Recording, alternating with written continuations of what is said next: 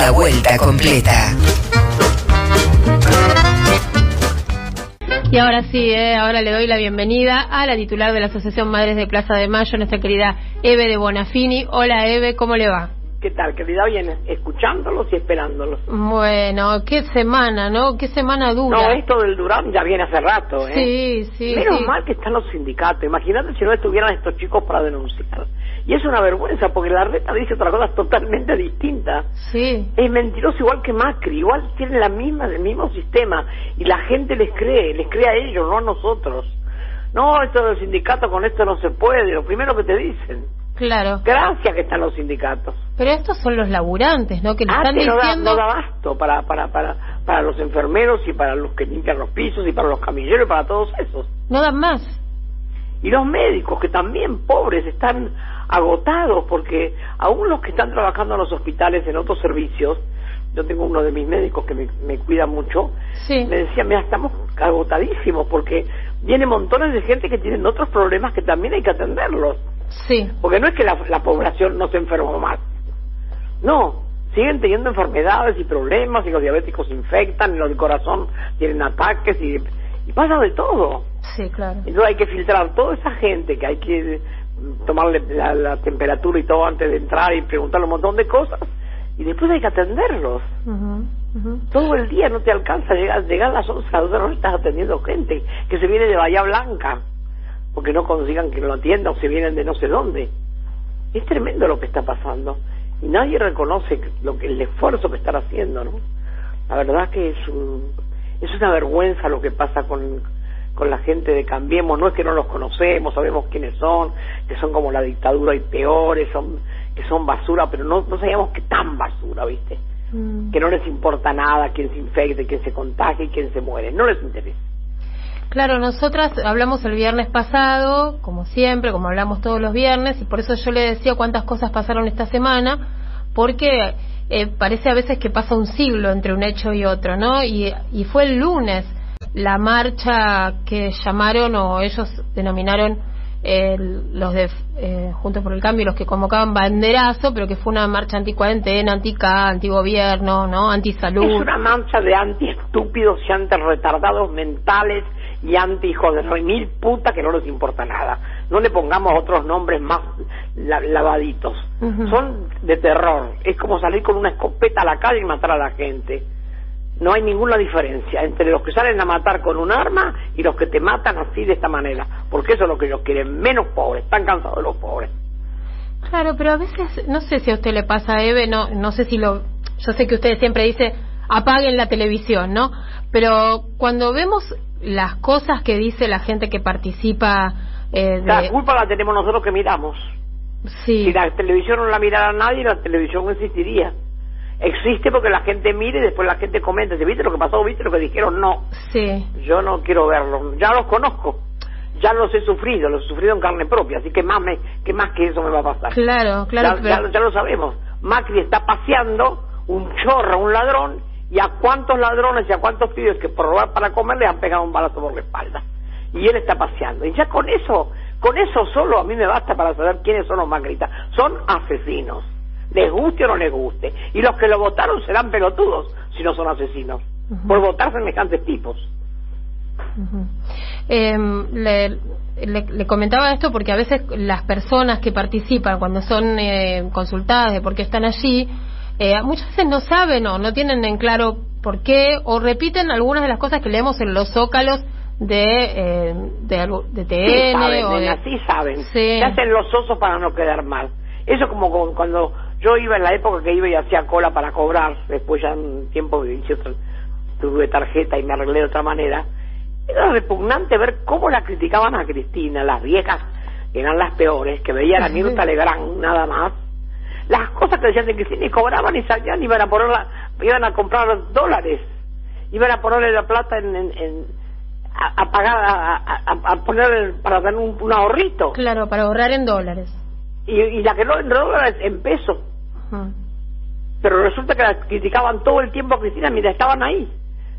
Yo me agarraba cada vena que quería salir corriendo al banco.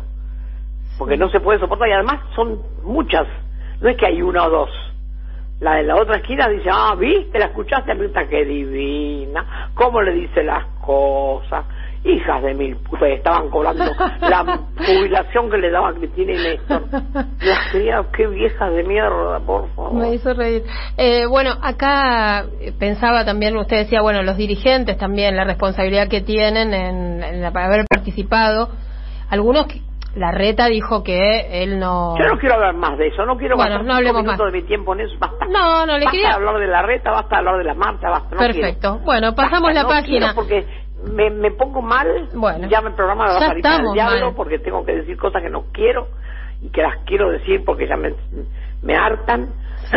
pero basta. Bueno, Eves tiene razón. No, y además que por eso vuelvo al principio. Fue una semana dura. Recién hablábamos con el laburante del Durán, hablamos también con docentes, ¿no?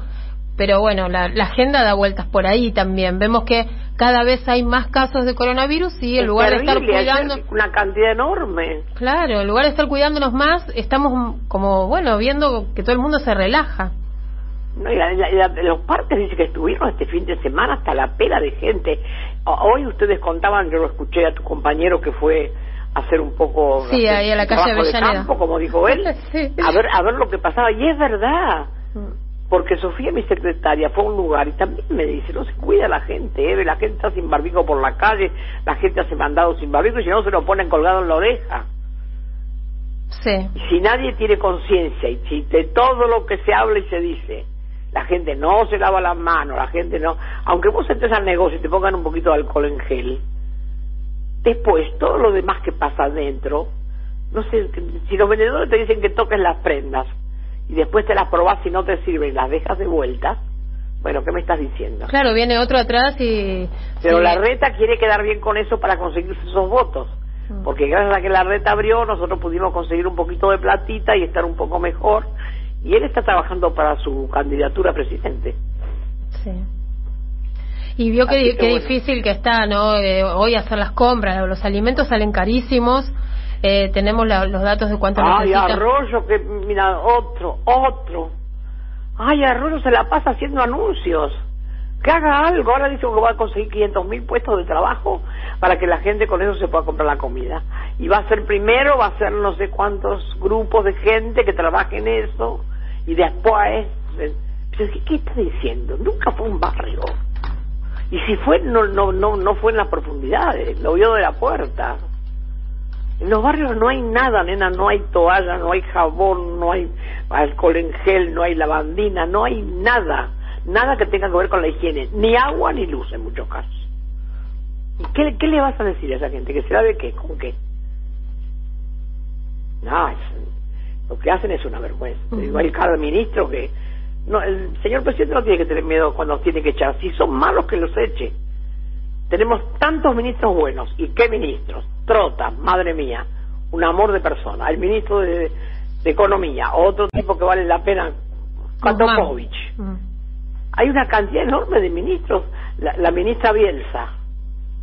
Hay un montón de ministros que valen, valen oro. Bueno, entonces no, no, desperdiciemos todos esos buenos ministros que tenemos, que están laburando calladitos la boca, y, los que no sirven, que bla, bla, bla, bla, y no sirven para nada, bueno, no es malo limpiar. Porque cuando, cuando uno está enfermo, tiene enfermo el cuerpo, te operan, porque si no te operan de la vesícula o de la, de la, el apéndice, te, te enfermas más grave. O otras operaciones que también de corazón. Hay que operar, y bueno, que opere el presidente. porque parece que no le gusta mucho que saquen gente, cuando hay renuncia dice que no le gusta, bueno. Eso es el gobierno, ¿qué vas a hacer? El gobierno es eso. Cuando se va mal, se va mal. a usted no le, no le, no le gusta cómo está administrando Arroyo el tema de la no, social. No, pero yo lo conozco hace muchos años, Arroyo. Nunca hizo lo que dijo ni cuando estaba con Alicia Kirchner.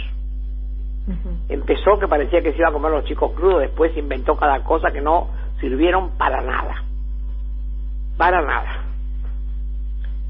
¿Y no viste lo que dijo Massa? Otra, otra que yo vengo diciendo quién es Massa. Ayer, ayer lo comentamos. Massa dijo que no es el momento, no hay apuro con el tema de la reforma judicial. Es, ah, exactamente eso, que no hay apuro. ¿Y usted Una cosa es decir que si no lo hacen bien y que se va a fondo, más vale que la deje como está, Y otra cosa es que no hay apuro. Hay apuro de que se reforme. Ahora fíjate vos, quieren mandar todo a Comodoro Pi. ¿Qué me contás? Mirá cómo arreglan las cosas ellos. Pero parece, según contaron ustedes, que yo los escuché hoy atentamente, Sí. no es tan fácil, va a dar una vuelta como de tres meses, pero también hace eso que todo se caiga. Y sí, porque las cosas se van enfriando. Claro, y, se- y ellos se van yendo del país, Mm, se van yendo del país. Sí. Te esperas, se, se acomoda todo y una vez que la gente ya no se acuerda más de los nombres, se fue un día uno, otro día otro, otro día otro, se, se van a diferentes partes del mundo y no los ves más. mm. Sí, usted ya me vino advirtiendo semana tras semana esto, ¿no? De que Macri se fue del país, de que se están yendo, que la Y justicia... se fue para no volver. Mm. Porque él se fue porque no quiere que nadie lo llame a declarar. Son varios temas, ¿no? Eve, los que los que están dando vuelta en la agenda. Ellos dejaron el país hecho pelota, Mm. ¿no? Y ahora lo quieren terminar al presidente poniéndole piedras en el camino a cada momento de lo que algo, cada cosa que se propone, ellos dicen no. Aunque no lo vean, no porque no. Porque ni siquiera saben discutir, no es oposición, son enemigos. No es una, no hay una, un partido opositor. Son enemigos de la manera de proceder, no tienen ni idea de qué lo que es democracia, no tienen la más pálida idea de lo que es el- la patria, no, no saben lo que es la bandera, la ponen como un trapo, la usan de trapo, porque no tienen la más pálida idea de nada, porque toda la vida vivieron de lo que hacen otros. Son hijos de empresarios que viven del trabajo y del sudor de los trabajadores. Esos son estos tipos. Y estos que son los que no les importa si se le paga poco, total, y bueno.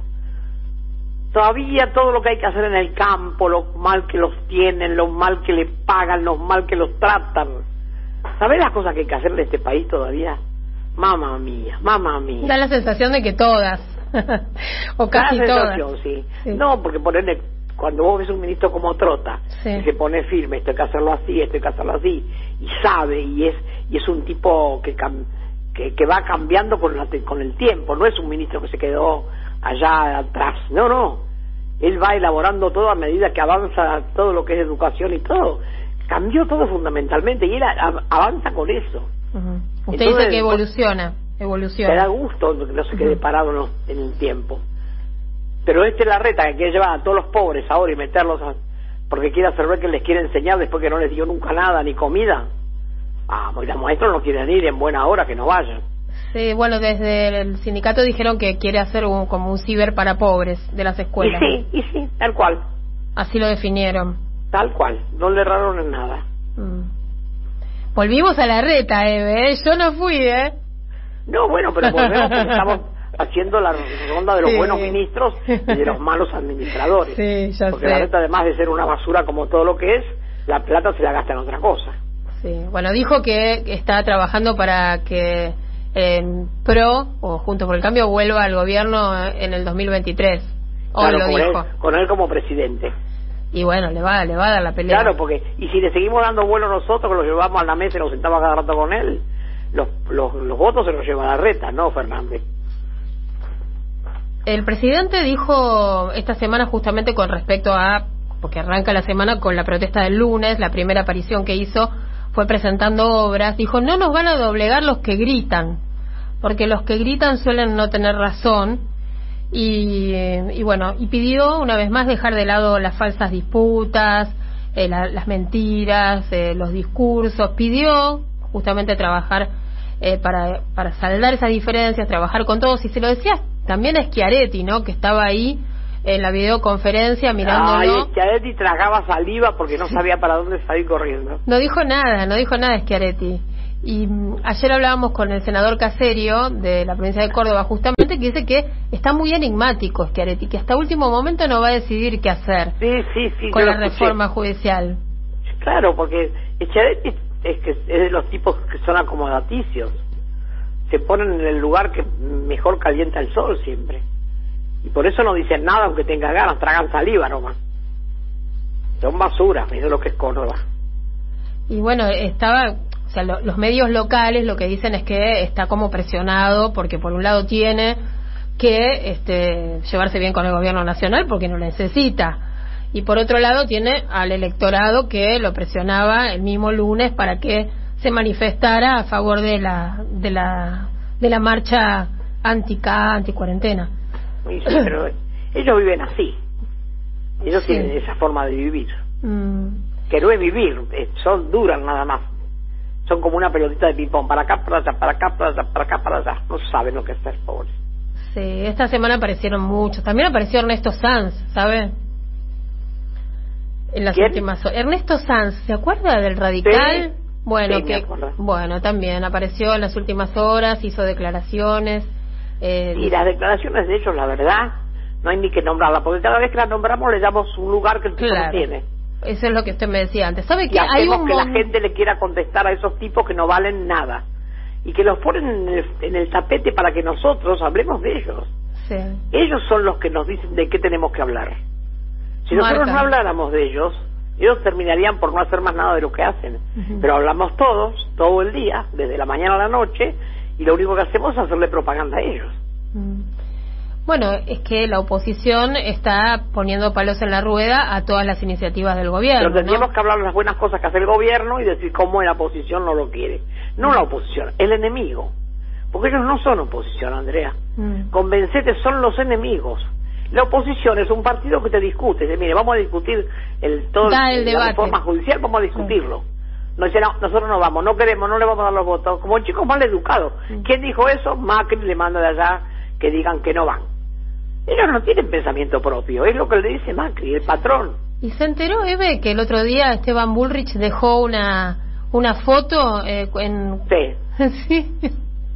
¿Quién, ¿Quién fue el, que el periodista maravilloso que lo descubrió?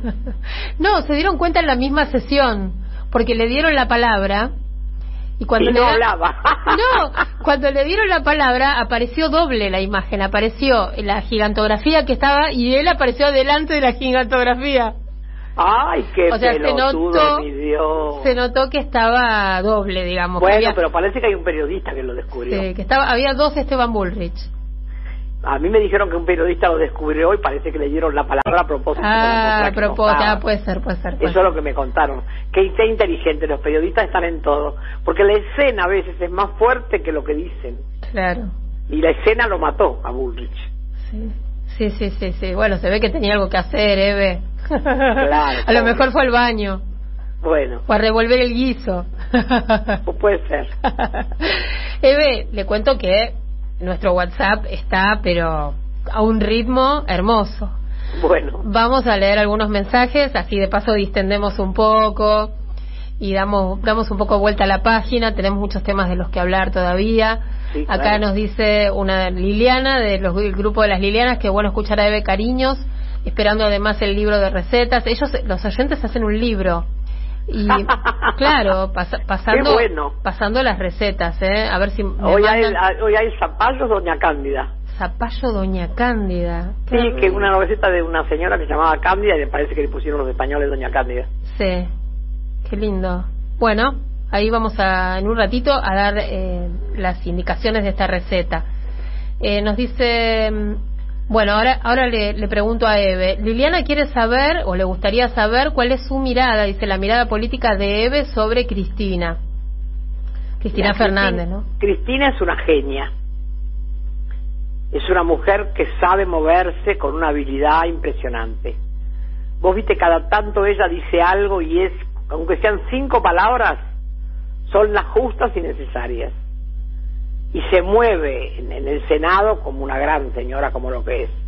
Y les tapa la boca y los hace callar cuando tiene que hacerlos callar. Se hace valer en el puesto que está. Es, es impresionante. Cristina tiene un es lo mejor que tenemos. Y mejor que esté ahí este, la verdad que la tenemos está en muy buen lugar. Bueno, por acá eh, admiran su claridad. ¿Qué claridad? Eve, le dice Graciela de Almagro.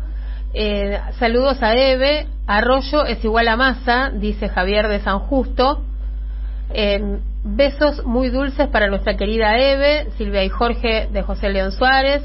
Eh, no me queda claro lo que piensa Eve de los garcas macristas, se ríen acá. Es única y necesaria, gracias por estas charlas. Eh, sí, acá se están riendo un poco también, le ponen un poco de, humor. Divina, divina, divina, divina Eve, dice Clara de Coglan. Eh, hola mis queridos, dice acá, a ver quién es, ay, no me dejan el nombre, mm, o no lo encuentro más arriba. Dice, hola mis queridos, aluvión psiquiátrico lo llamó Axel con mucha razón. Es verdad, es verdad. Tenemos el audio, ¿lo quiero escuchar? Qué, bueno, Axel es un genio también. Qué, qué, qué gobernador que tenemos, un lujo, un lujo. Es tan, tan, no sé, tan, tan imprescindible para lo que hace, ¿no? Él habla poco, pero cuando habla, ¡pah! Dice lo que tiene que decir. Ahí eh, tenemos el audio, Eve, de lo que alude este oyente, que no me deja el nombre, pero en un minuto me va a decir cómo se llama seguramente. Ah, Beatriz, Beatriz, acá lo encontramos arriba. Beatriz dice, Axel habló de aluvión psiquiátrico y nosotros, Beatriz, tenemos el corte. La verdad que eh, el otro día, más que una marcha, hubo, por las declaraciones que vimos, una especie de aluvión psiquiátrico, ¿no? Con cuestiones que fuera, como nadie se quiso hacer mucho cargo de la de la organización o de las consignas, bueno, es lo que observamos. Este, pero yo creo que lo más consistente eh, surge de algunos comunicadores, de algunos medios en particular, y bueno, y de un sector político que, que bueno, que está en contra del gobierno, que está en contra de, de cualquier medida que se tome, por efectiva que sea, porque claramente se evitó el desborde del sistema sanitario y, con eso decenas de miles de muertes, pero bueno, eh, es permanente. Entonces, yo creo que si no hubiéramos hecho cuarentena, pedirían cuarentena. Mm. En cambio, si, si hay aislamiento social, piden que no lo haya. Bueno, ahí estaba la definición, ¿eh? De... No, Axel es un... dice lo mismo que decimos nosotros, ¿viste? Sí, el aluvión psiquiátrico. Nosotros decimos lo mismo que dice él, en todo caso. Al revés. Acá nos dicen cuántas Eves hacen falta en el frente. Soy José de la provincia de Buenos Aires. Bueno, muchas gracias José por el mensaje. Otra Liliana por acá, la de Parque Chacabuco, esta vez dice, comparte lo que dice Eve, Cristina es una genia. Su estatura es directamente proporcional a la hazaña de sus enemigos, que son también los enemigos del pueblo. Claro, cada enemigo de Cristina es enemigo nuestro, eso seguro. Sí. Todo lo que hagan a ella lo hacen a nosotros. Eso, y eso por eso tienen tanto odio. Porque ellos no pueden lograr esa masividad que hasta el día que se iba fue masivo, mm. el día que fue a declarar fue masivo. Eso no lo van a lograr nunca porque eso es el pueblo que la quiere.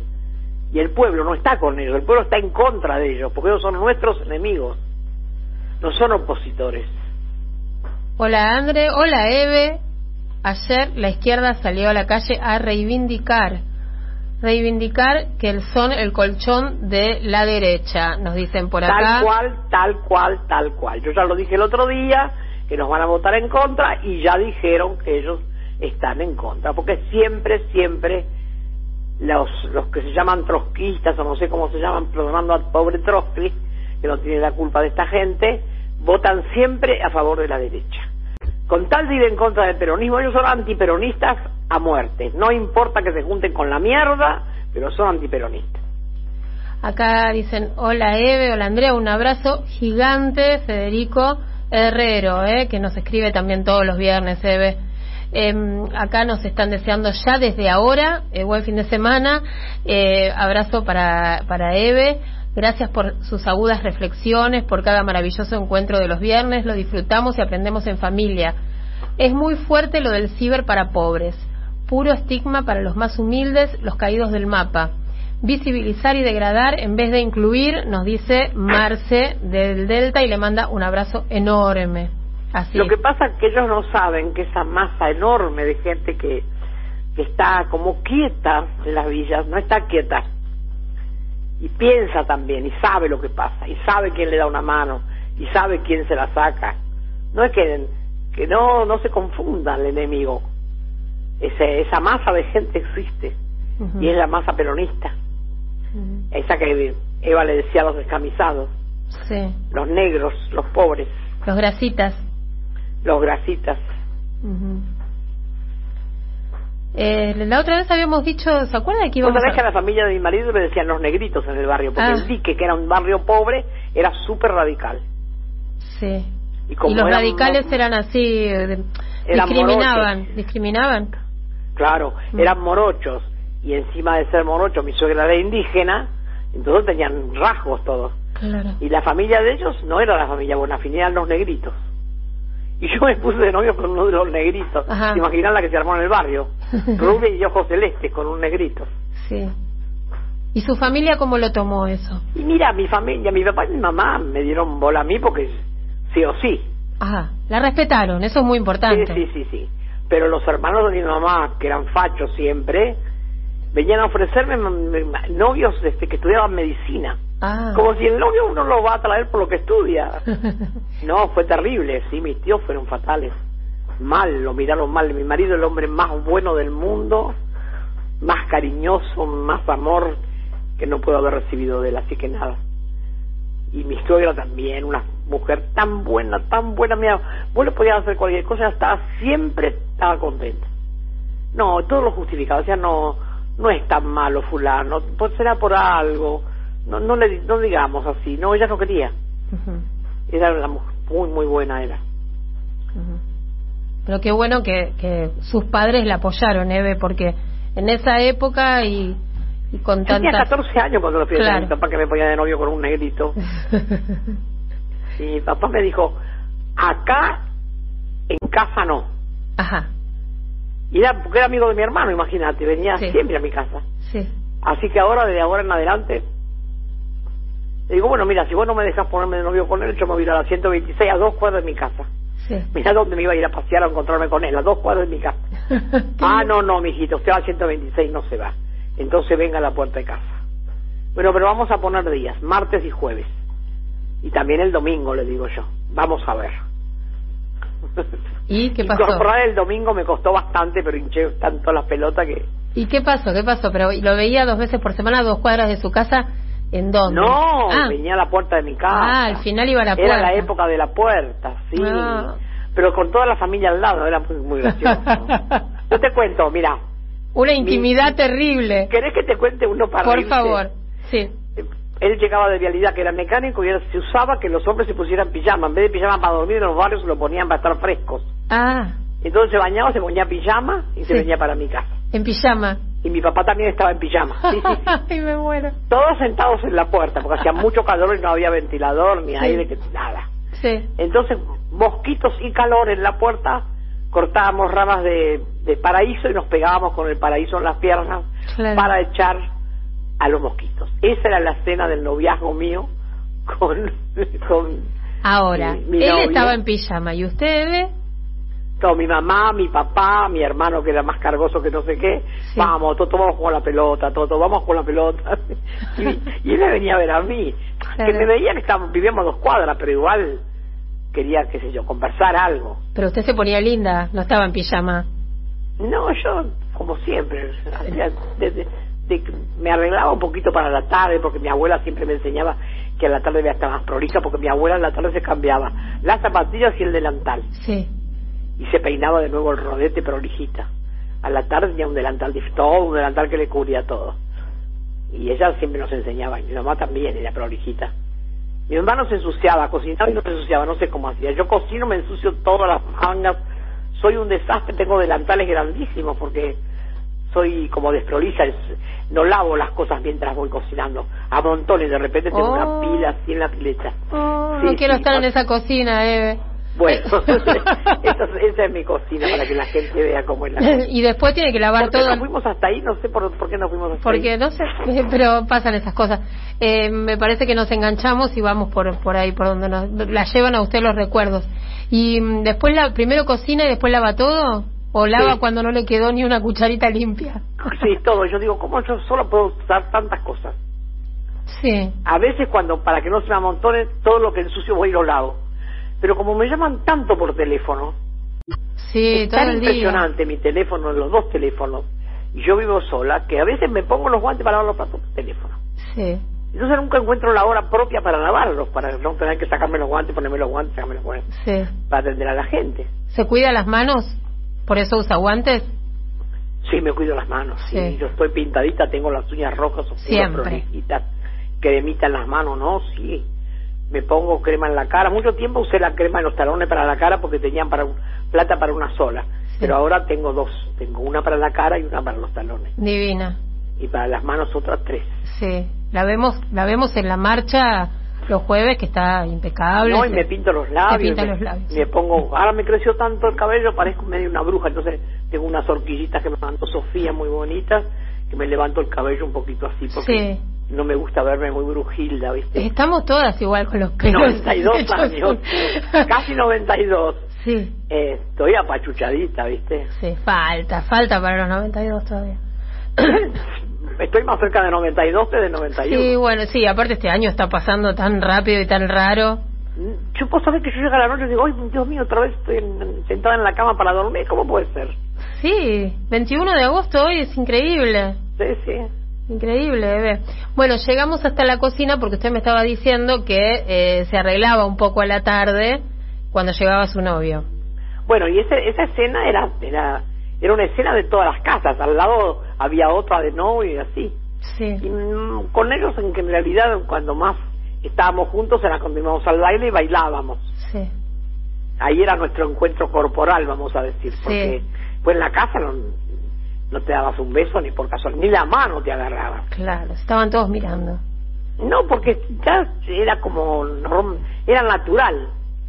Era la forma del noviazgo cuando vos sos muy chiquita, como yo, que tenía 14 años, que todos te estén cuidando. ¿Y al final qué pasó? ¿Dónde, dónde fue el primer beso? ¿En el baile? Bueno, siempre íbamos a los bailes y después cuando me casé, sí, me casé me casé virgen, mira vos que no que Qué lindo, bueno, en la radio. Al, nada, qué sé yo, mucho amor, mucho para mí el casamiento fue una cosa como muy liberadora, ¿viste? Ajá. Liberadora. Me casé de blanco con un vestido que me prestaron porque yo no quería que mi mamá gaste. Le dije, mi mamá, yo me quiero casar de blanco, pero no, no gastemos. Yo le pido a Pink, que era una chica muy amiga mía que tenía mucha plata, que se había casado hace poco, que me preste el vestido de ella y y esa amiga mía me lo prestó y me hizo de modista y me hizo un ramito especial para mí y nada y, me casé por la iglesia y todas esas cosas que mi papá no quería porque mi papá todo el día estaba me cago en Dios me cago en la hostia y no quería que me case por la iglesia este ¿Y por qué se casó por la iglesia? Sí, me casé por la iglesia. Y después le dije a mi mamá que nos íbamos por una semana y nos fuimos por un mes. Ya sabíamos que nos íbamos por un mes. Habíamos juntado plata los dos, hacía parte de cosas que hacíamos. Y no le dije porque si no mi mamá iba a llorar, o sea, de entrada lloró como loca cuando me casé, que me iba, este, y me fui a Buenos Aires en micro. Y me acompañaron todos amigos y, colgaron carteles en el micro, que era una cosa tan horrible que se usaba.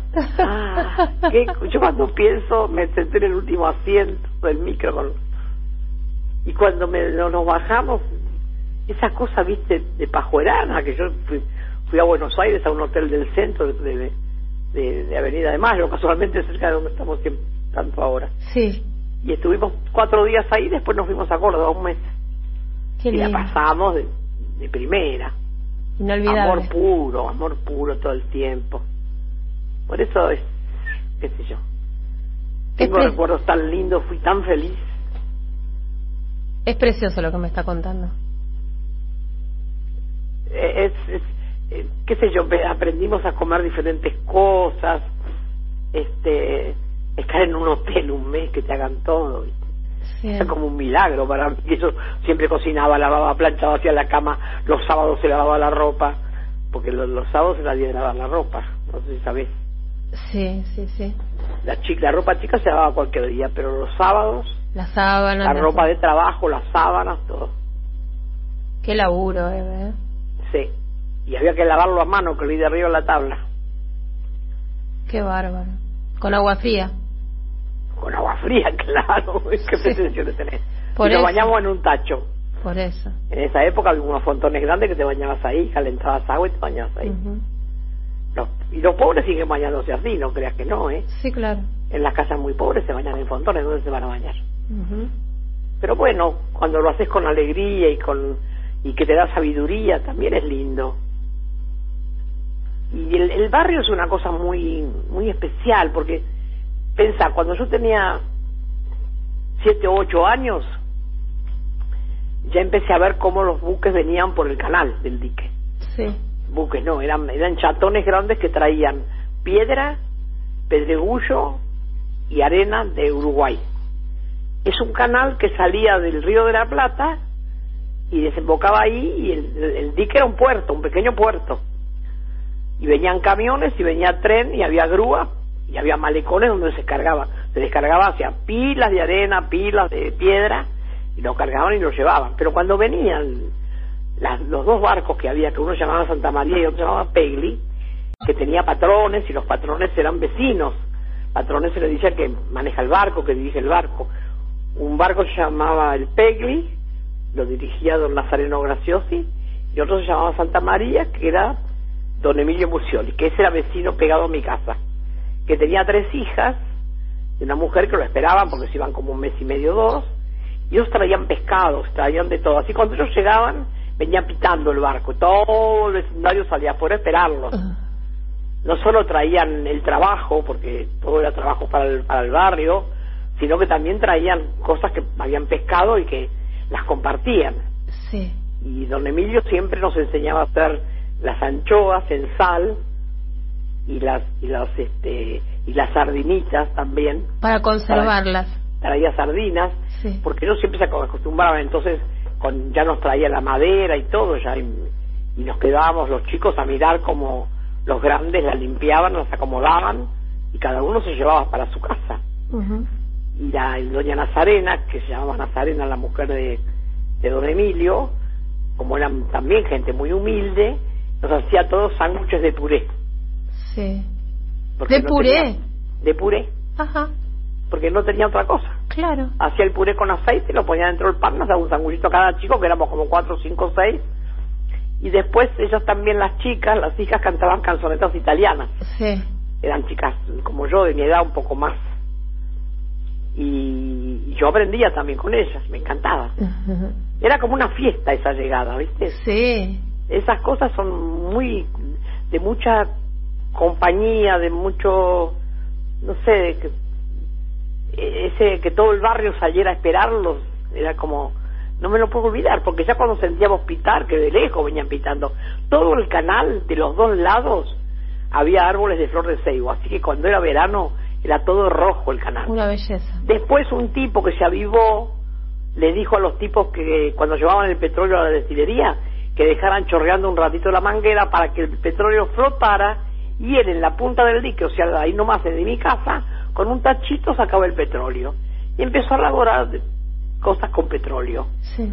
Y de repente puso como una refinería ahí en la esquina que casi volamos todo porque el tipo no tenía ningún resguardo, vendía cualquier cantidad porque Claro. refinaba. Y, dos veces el río se prendió fuego porque alguien fumando tiró un cigarrillo, Sí. como eso era puro petróleo, se prendió fuego. Las llamas hasta arriba de la casa iban. Los puso en peligro a todos. A todos, por eso les cerraron, les cerraron todo. Ujú, ujú. y el y el dique está hasta ahí sigue el agua ahora no hay no hay petróleo pero tampoco hay peces porque bueno está muy contaminada el agua Sí, pero, totalmente. pero este es un lindo un lindo paisaje Claro. el río y la el- y termina ahí es por eso se llama dique Sí. y Ahora- había este, aduana y todo éramos importantes teníamos aduana Sí. Ahora usted lo cuenta también y, y lo recuerda así con tanta nitidez porque, bueno, fueron y eran años de mucha intensidad, ¿no? Era todo un descubrimiento para usted. y porque porque toda mi niñez fue así Mm. porque toda fue de descubrimiento, porque primero porque yo era muy metida y participaba en todo. Sí, Y mi papá y mi mamá no podían decirme que no porque yo quería ir. sí. Yo ya te conté que cuando se se estimó la dueña de, de la fábrica, la única que fui a verla fui yo porque Sí. le dije, mamá, déjame que la vaya a ver. Yo tenía 7, 8 años, era chiquita, para que aquella época más todavía. Sí, Y mamá dijo, ¿por qué la querés ir a ver? Mamá, porque no viste que papá dice que está sola, que, que está grave, que se va a morir. Bueno, yo te llevo. Mi mamá me llevó y me dejó. Y al rato me fue a buscar. ¿Y qué pasó? Me dice, no, nada, me estuvo contando que le duele mucho, que... Yo le contaba a mi mamá lo que me parecía, anda a saber qué le, qué le contaría. Pero me hice íntima amiga de ella, Fui fuimos amigas hasta hasta que después que secuestraron los hijos seguimos siendo amigas. Mire. Así que todo yo lo viví con mucha intensidad. El club para mí era muy intenso. Trabajábamos mucho, desde chico íbamos mucho al club. O sea, el barrio, por eso te digo que los clubes son tan importantes, porque el trabajo social que se hace en un club es muy importante.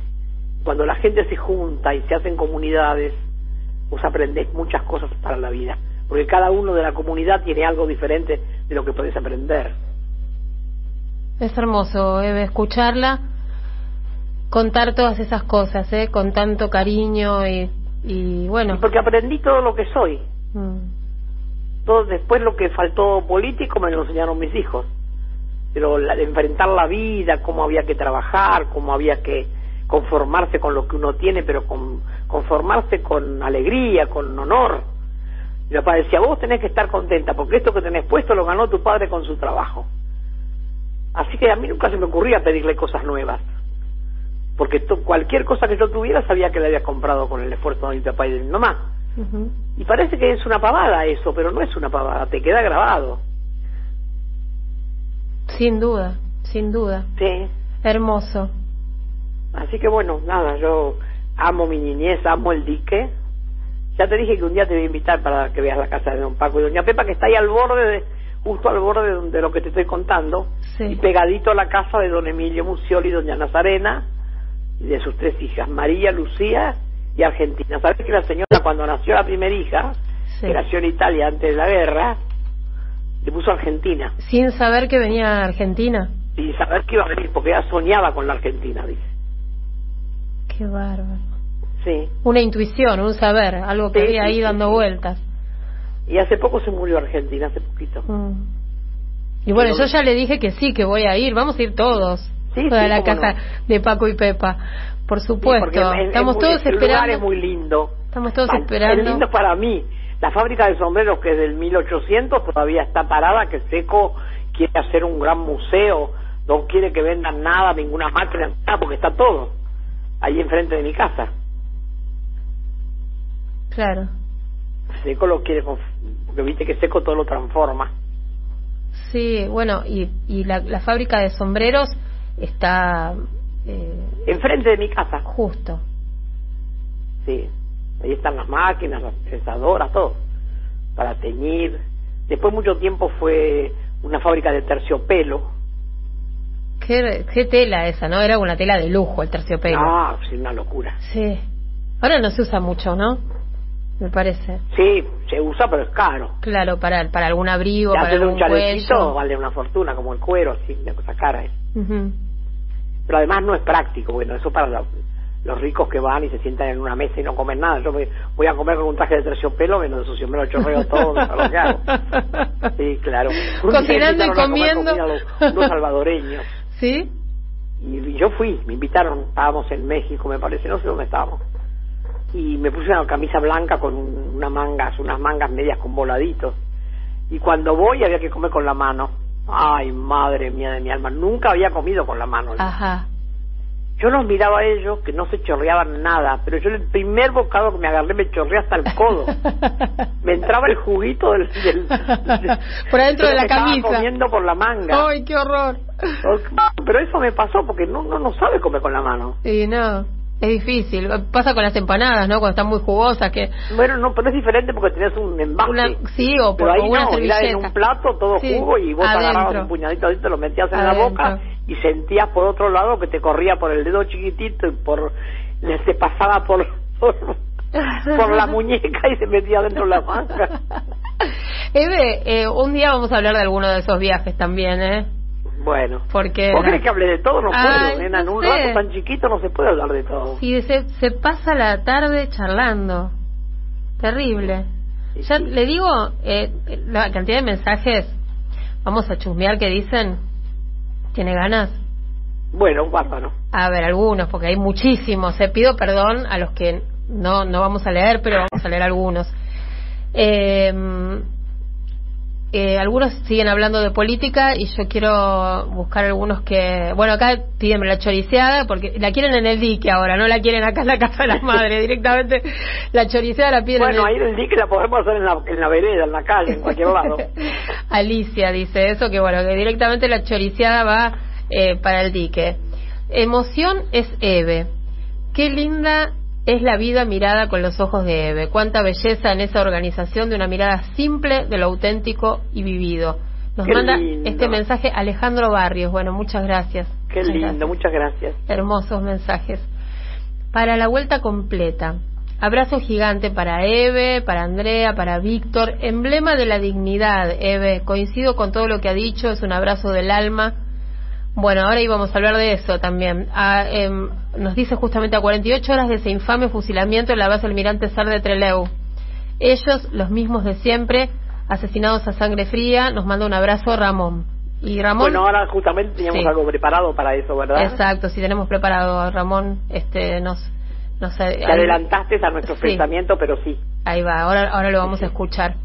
Eh, cuánta ternura emana Eve cuando recuerda su juventud, la pinta de cuerpo y alma, abrazo y beso. Bueno, muchísimas gracias. ¿eh?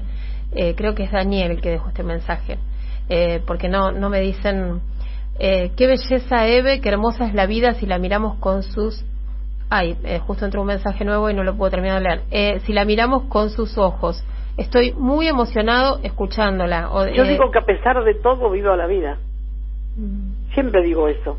A pesar de todo lo que a uno le pasa. ¿eh? Sí. Este mensaje es de Alejandro Barrios, que acá me, me, me cuentan que es secretario de Política Comercial y Mercosur del Ministerio de Producción. ¿Mm? Bueno, Acá hay otro mensaje de Tito Plaza de la Plata. Hacer lo que hace, vivir como vive, decir lo que dice, luchar como lucha, putear como putea, amar como ama, caminar como camina, es la señal más nítida de una revolución valedera. Eve de Bonafini, la mujer sin dueño. La dictadura genocida la hizo libre. Ese es el mensaje que nos deja Tito.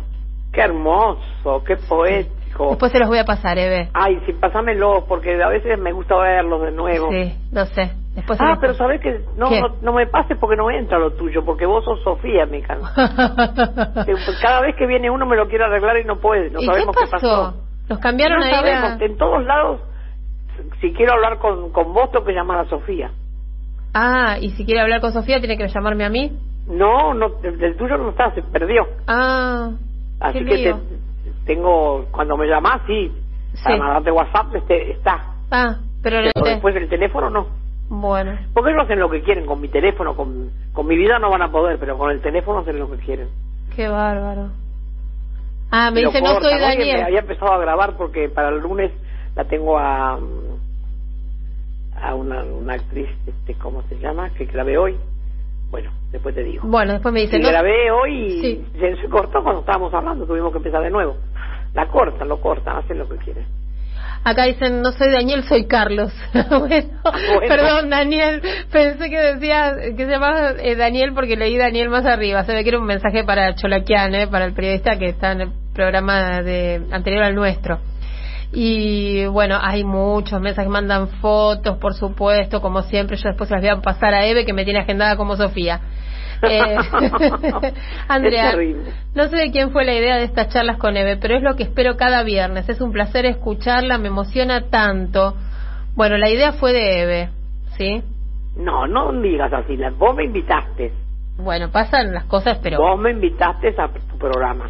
sí, Yo te siempre. dije que me gustaría hacer uno más y otros más. Sí, eso siempre Bueno, la llamé. así, salieron más. Siempre, siempre la llamé y cada vez que pudimos charlamos y siempre fue un momento muy lindo y bueno, la verdad que lo disfrutamos las dos y, Y también le- teníamos que ponerle un poquito a tu compañero de vez en cuando. bueno, después Capaz que él me quiere preguntar algo. no sé por dónde ando, debe estar ahí buscando el anotador para, para la receta de Ay, zapallo. qué lindo lo que me mandaron, gracias. Chico, la verdad, soy la amante de los anotadores, de los cuadernos, de las lapiceras de asiento, porque gasto con eso, vos no sabés los papeles que gasto. Yo les escribo en las hojas que están escritas a máquina de un lado y la otra, de, de atrás escribo yo. Sí. Porque nunca me alcanzan los cuadernos, todo lo que tengo, porque soy una loca de escribir y subrayar y escribir lo que dice en la radio, de, ay, dijeron tal cosa, la voy a anotar. Soy muy fanática de escribir las Sí, por eso le mandamos unos cuadernos y unas viromes de trazo grueso, porque dijo que gustaba trazo grueso. Y una, Gracias a los compañeros que me mandaron tan rico la harina de maíz blanca, ah. por favor. Los del productor a tu casa. Gracias, gracias, gracias. Muy rico todo. La granola justamente para mí que soy diabética, con lo que me gusta y lo difícil que es conseguir esa granola. Sí. Así que gracias a los compañeros. Cuando se me termine, les voy a encargar. Bueno, eh, acá nos dicen gracias eh, Eve por prestarse a estas charlas eh, y por ayudarnos a recorrer esos años de amor y experiencia. No, no me presto, yo vengo enloquecida de contenta porque me gusta la radio y me gusta hablar con ustedes, aunque ustedes por ahí no pueden hablar conmigo, pero yo siento que les estoy hablando, que estoy en su cocina, que estoy en su casa, que estoy en que me meto un poquito con toda la gente que amo, que quiero y por la que sigo luchando. Vamos, Eve, le dicen acá, la libertad hablando, ya nos veremos a decir de los polvorines. Acá Daniel dice, ayer le pedí a Zulma que me haga, no sé, Zulma debe ser su compañera, que me haga las berenjenas como enseñó Eve y salieron riquísimas. Bueno, nos alegramos mucho, Daniel. Claro, que salga bueno Que hayan salido, que hayan salido bien. Y mm, eh, bueno, dice la Junta del Ranchito, si sigue esta pandemia va a quedar para Navidad como mínimo. Sí, con suerte.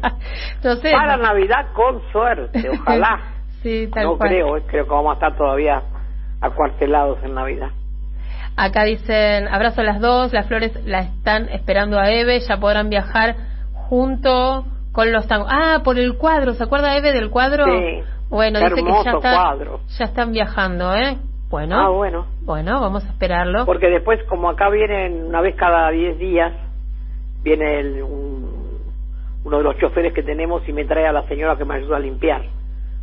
Es una señora que viene todos los días, pero ahora viene cada tanto porque yo tengo miedo. Y como la tengo que traer en la camioneta para que no tome el colectivo porque tengo miedo que se contagie y vive lejos, así que no puedo gastar mucho más que, que sale caro porque venir de Buenos Aires con la camioneta y, y pagar peaje y todo sale, me sale como mil y pico de pesos cada vez que la traemos pero bueno, igual de todas maneras yo la necesito porque ya me, me deja la casa. Hoy vino, tiene un olor a limpio, hay los vidrios que no se veía para afuera están, veo todo del otro lado, había planta. Le digo hoy cuando terminó de limpiar, digo, ¡ay, Lila, había planta del otro lado! Acá dice. Se llama Lila. Lila, le mandamos un abrazo a Lila. La, la amo. Néstor de Temperley dice, qué brava, qué valiente y a su vez qué capacidad de ternura y amor la de Eve, sí, tal cual la describe, la describís, Néstor, así es Eve. Eh, bueno, muchísimos mensajes más hay por acá, ¿eh, Eve? Eh, siguen entrando, siguen entrando mensajes. Hay algunos de audio, no sé si están, están listos esos audios, pero los vamos a dejar para dentro de un rato. Bueno. Porque primero vamos a, si le parece, Eve, eh, y tiene ganas, ¿le parece que recordemos, eh? eh sí, claro, lo de Treleu. Lo de Treleu. Yo ya lo hice el otro día en la plaza y ahora acá estamos preparados de temprano. Son 48 años, ¿no?, de la masacre de Treleu de algo tan terrible y tan y tan valiente. Para los que decían que no les importaba nada, hubo quien hizo los escapularios para poner las fotografías cada uno de sus hijos. Mira, mira el amor adentro de la cárcel, pensando en una fuga para todos nosotros, haciendo un escapulario con las fotos de sus hijos. Por favor, cómo dicen disparates, que cuánto amor tenían vamos a escuchar eh, un fragmento de eh, la marcha, eh, la marcha de ayer, eh, del jueves, eh, de la plaza en la que Eve eh, recuerda eh, a estos compañeros de Trelew. Que, los, que los recordemos como lo mejor,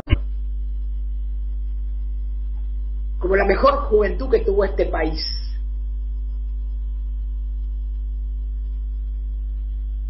Ellos también son nuestros hijos y los voy a nombrar.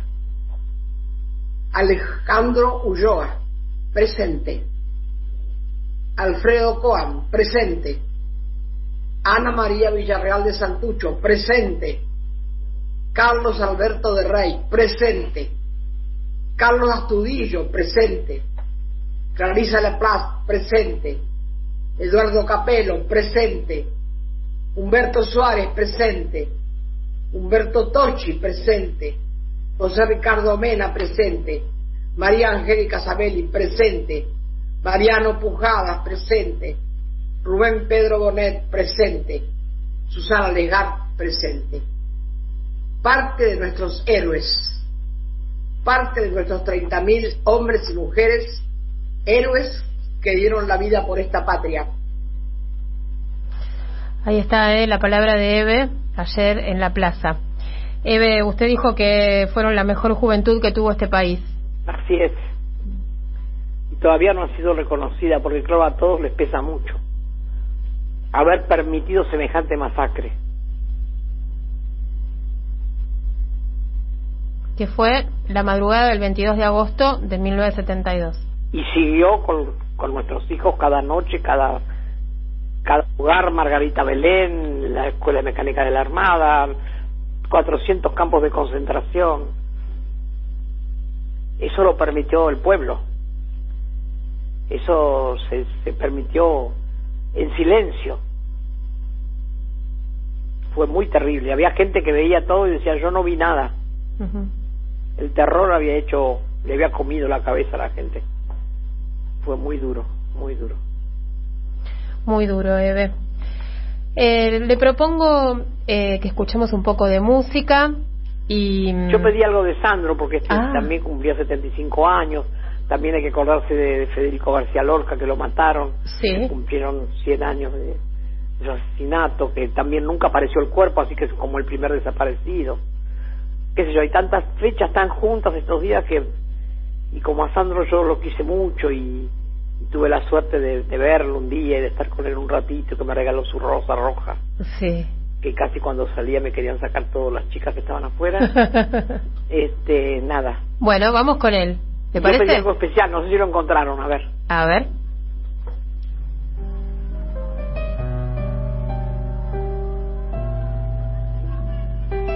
Y aquellas palabras quedaron encerradas para siempre en la cárcel del silencio y el secreto. Y le hubiera gustado decirle que jamás, nunca sabrás lo que es morir mil veces de ansiedad. No podrás nunca entender lo que es amar, amar y enloquecer, y tus labios que queman tus besos que embriagan y que torturan mi razón. Sed que me hace arder y que me enciende el pecho de pasión. Estás clavada en mí, te llevo en el latir, abrazador de mis sienes.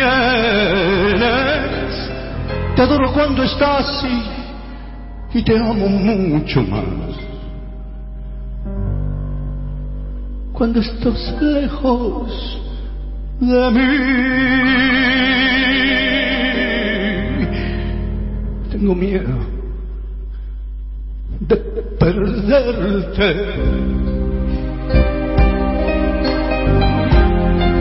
de pensar que no verte porque esta duda brutal, porque me habré de sangrar, si a cada instante te siento desmayar. Sin embargo, me atormento, porque la sangre te y a cada instante febril y amante quiero tus labios besar y tus manos desatan caricias que me atan a tus encantos de mujer y sé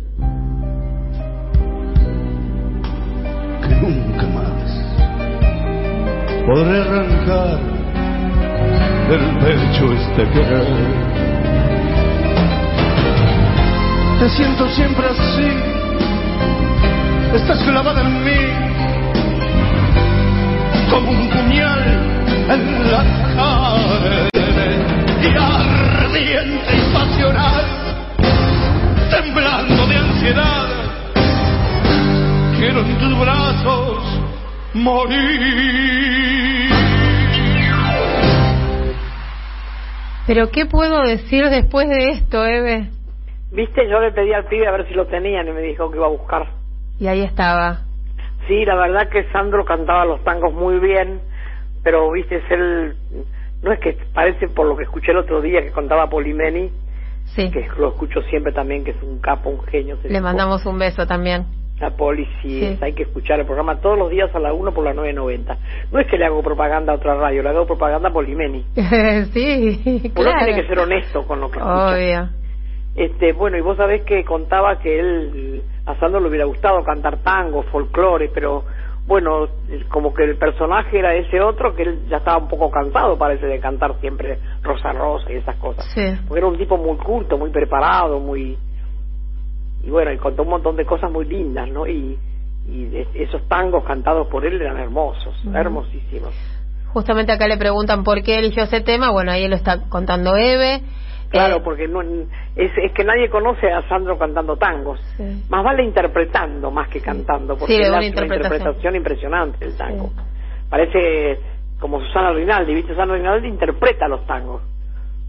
Y ahí es, y es diferente, se escucha diferente la música así. Ujú. Acá nos dicen que mueren de amor escuchando Pasional por Sandro. Es el tema que mi esposo me cantaba. Mira, bueno. Bueno, ¿viste? La- ahí está el amor. Exacto, exacto. Esos son sentimientos, dice Eve. Sí. Dicen, Eve nos llega espontáneo y puro. Nos reímos mucho con lo de comer con las manos. Acá nos saluda Liliana de Boedo. Yo cuento todo, lo bueno y lo malo, porque también si no, Sí. parece que todo le, es- es- nos pasan esas cosas. Mm. Acá dicen que toman nota de todo, que la aman, eh, que le mandan un abrazo fuerte, que no le alcanzan las hojas para escribir todo lo que usted está diciendo. Bueno, se ve que toman nota de, de Qué alguna- bueno que escriban, es, es bueno escribir, muy lindo es. Ay, acá hay uno terrible de Leonora. Dice, ay, los viernes a esta hora es mi tiempo de llorar. ¿Cómo me emociono con Eve? Gracias. No, pero que no llore, porque yo me gusta también que, que, que llore de emoción, bueno. Claro, se también que emocionan. se ría un rato, porque Se emociona. yo cuento algunas cositas también para reírse. Vos imaginate en la puerta mi marido de pijama, mi papá de pijama, y cada uno con una ramita de paraíso para matarse los mosquitos. Ahora los pibes se agarran, se besan, se chupetean todo el tiempo. Pero casi- yo estoy hablando de hace 78 años, ¿viste? Sí. Un poco mucho. Soy muy antigua, y en esa época era eso, más que eso no podía. Acá dicen, a, a ver, Eve, así como nos organizó para el calzado Lis, Lispibis, me ponen, nos organiza para lo que necesite. Hay que despertar al dormido y organizar al despierto. Bueno, sí, ahí va, ahí va. Vamos a Hernán, ¿eh? Nos dice eso. Ya empezamos a pintar el mural, Sí, el mural para los médicos, para agradecerle a los médicos, a los camilleros, a las mujeres que limpian, a los, a todos, a las médicas, a las biólogas, a todos, a todos, a todos lo que están haciendo. Pedimos que toda la gente pinte murales en donde sean las plazas, en las paredes, que diga un gracias enorme, con muchas manos aplaudiendo y con los nombres o con los números, porque los nombres no se van a poder porque son muchos, de los que han muerto por nosotros. Y vamos a poner toda la, la, la casa de las madres, se va a hacer un mural de 6 metros y algo por 2,80 que va a tapar toda la casa de las madres en agradecimiento y muchos otros que se van a hacer en otros lados, en agradecimiento a, la- a las médicas y a los médicos y a, qué Y a lindo, los que- qué linda iniciativa. a los que se quedan en la guardia, a todos, a todos, a todos, a todos. Ojalá podamos representarlos a todos en el mural y ya lo empezaron a hacer los chicos nuestros. Así que hay un grupo de muralistas que están trabajando en eso. Fantástico. Eve, tenemos algunos mensajes de audio. ¿eh? Bárbaro. Pudimos cortar algunos, así que vamos a escuchar a nuestros oyentes. ¿Cómo le va, Eve?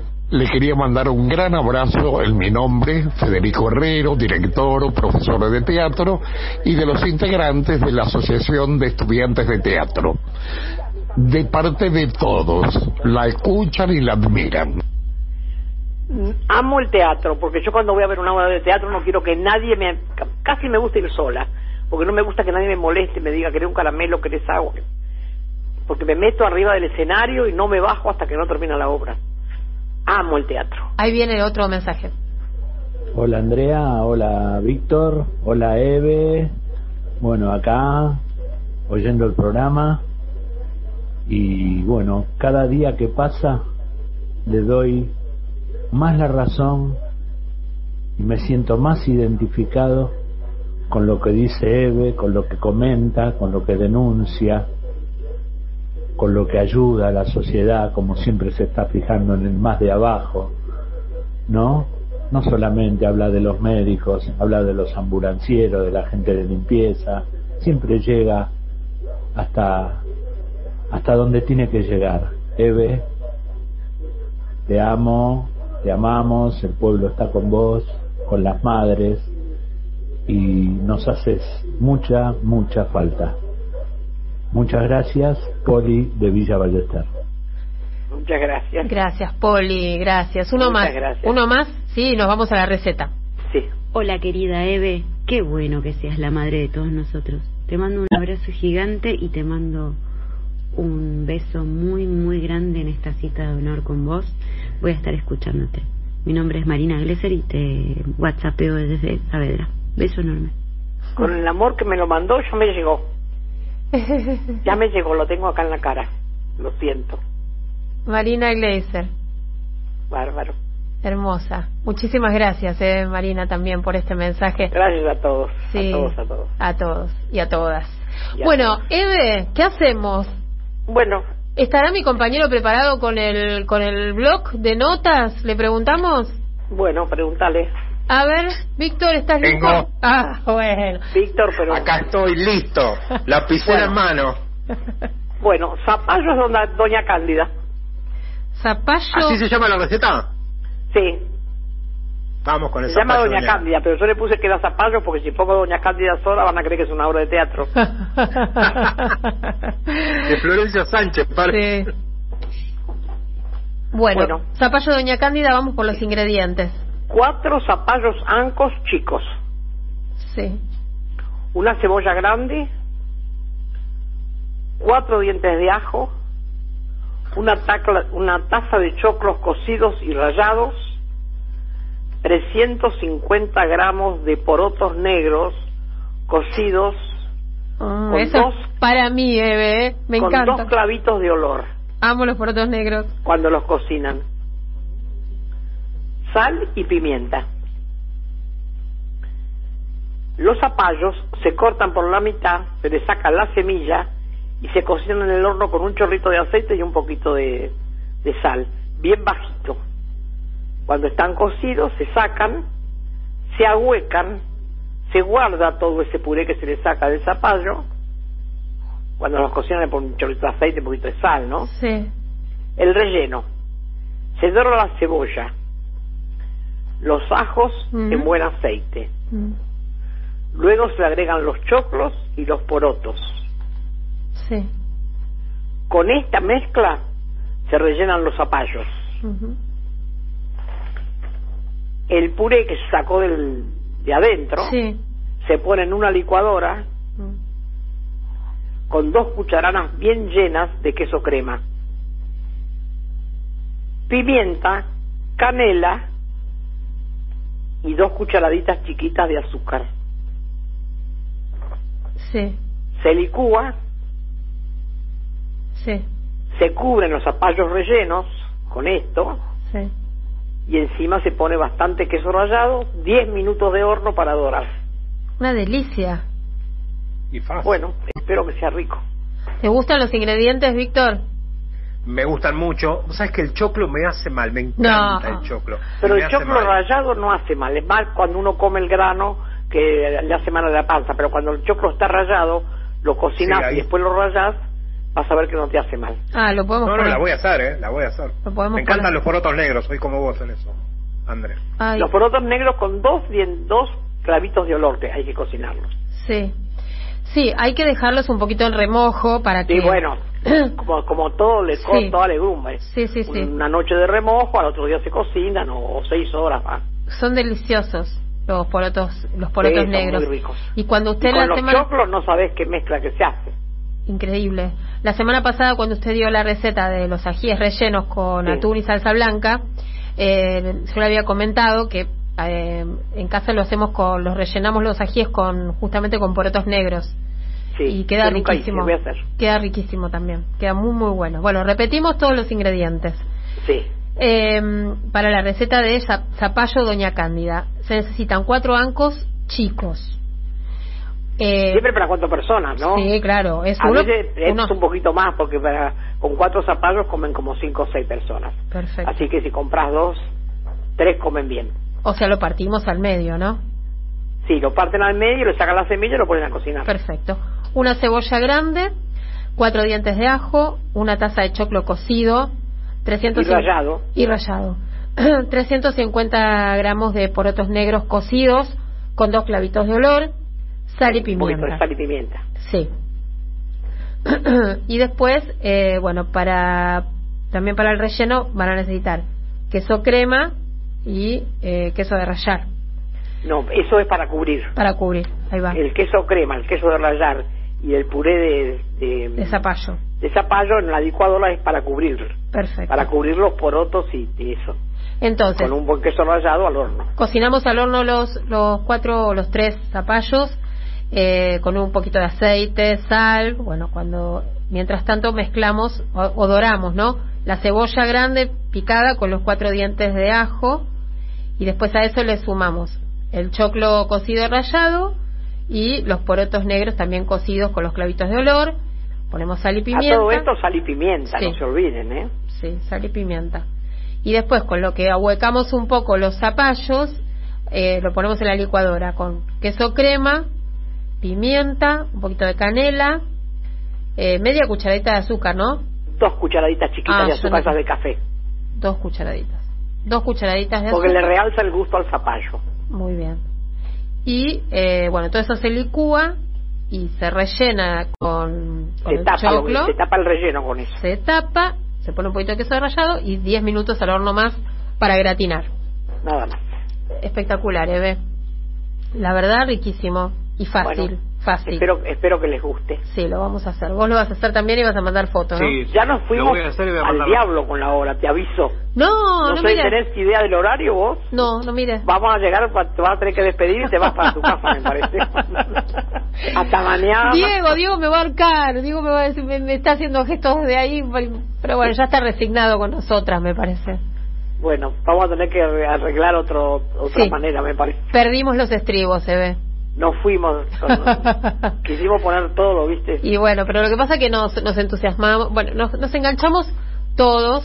Eh, primero, eh, lo, lo estuvimos escuchando de nuestros oyentes, todas las cosas hermosas que escribieron, y ellos son los que más disfrutan, porque evidentemente todas esas historias que usted nos cuenta de, de su infancia, de, de- del amor, de, de su casamiento, de, bueno, todas esas cosas. Eh, y después, bueno, también teníamos que recordar Treleu, bueno, se fueron sumando cosas. Sí, son cosas que no se pueden dejar pasar. Exacto, tampoco. exacto. Un poco bueno. de Sandro, que a veces no escuchamos entero, pero este tango valía la pena Sí. escucharlo entero. Sí, la verdad que sí. Sí, le agradecemos, ¿eh? Qué No, tangazo pasional, ¿eh? Sí. Estuvo buenísimo. Estuvo buenísimo. Le gustó a tu compañero, parece también, ¿eh? Sí, un tangazo. Y muy bien cantado. No lo había escuchado a Sandro cantando tangos, ¿eh? No, vos no sabés, y el folclore, no sabés las cosas. Él parece, por lo que contaba Poli, que a él le encantaba hacer otra cosa, pero como que lo había ganado ese personaje de, de cantar pelotudeces. Y sí, vamos a decir la verdad. Rosa, Rosa, la maravillosa. Estamos hartos de escuchar eso. Y él Pero la caja registradora andaba Rosa, como loca con eso. Así que bueno. Pero a mí me gustaba, en la época que me gustaba Sandro, me gustaba escuchar Rosa Rosa. bueno, ¿y con qué nos, nos vamos con Rosa Rosa entonces? No, Ah, no, no. no, Ya hay algo de folclore con folclore.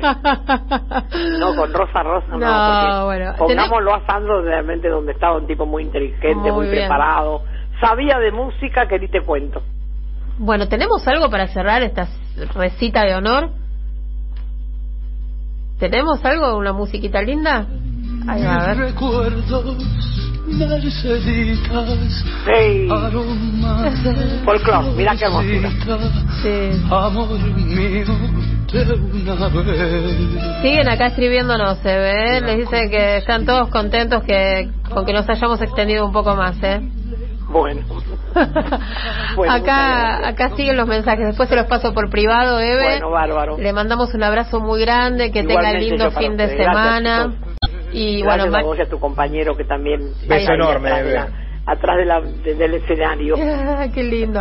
Eh, mañana la escuchamos, ¿eh? La escuchamos a la una Bueno. con Demetrio, Iramain. Mañana vamos a recordar cuando la, la primer comisión que armamos las madres. Perfecto. Mañana a la una, entonces. A la una. La pueden seguir escuchando a Eve. Abrazo, Eve. Gracias de nuevo. gracias. Hablábamos con Eve de Bonafini. AM530. Somos Radio.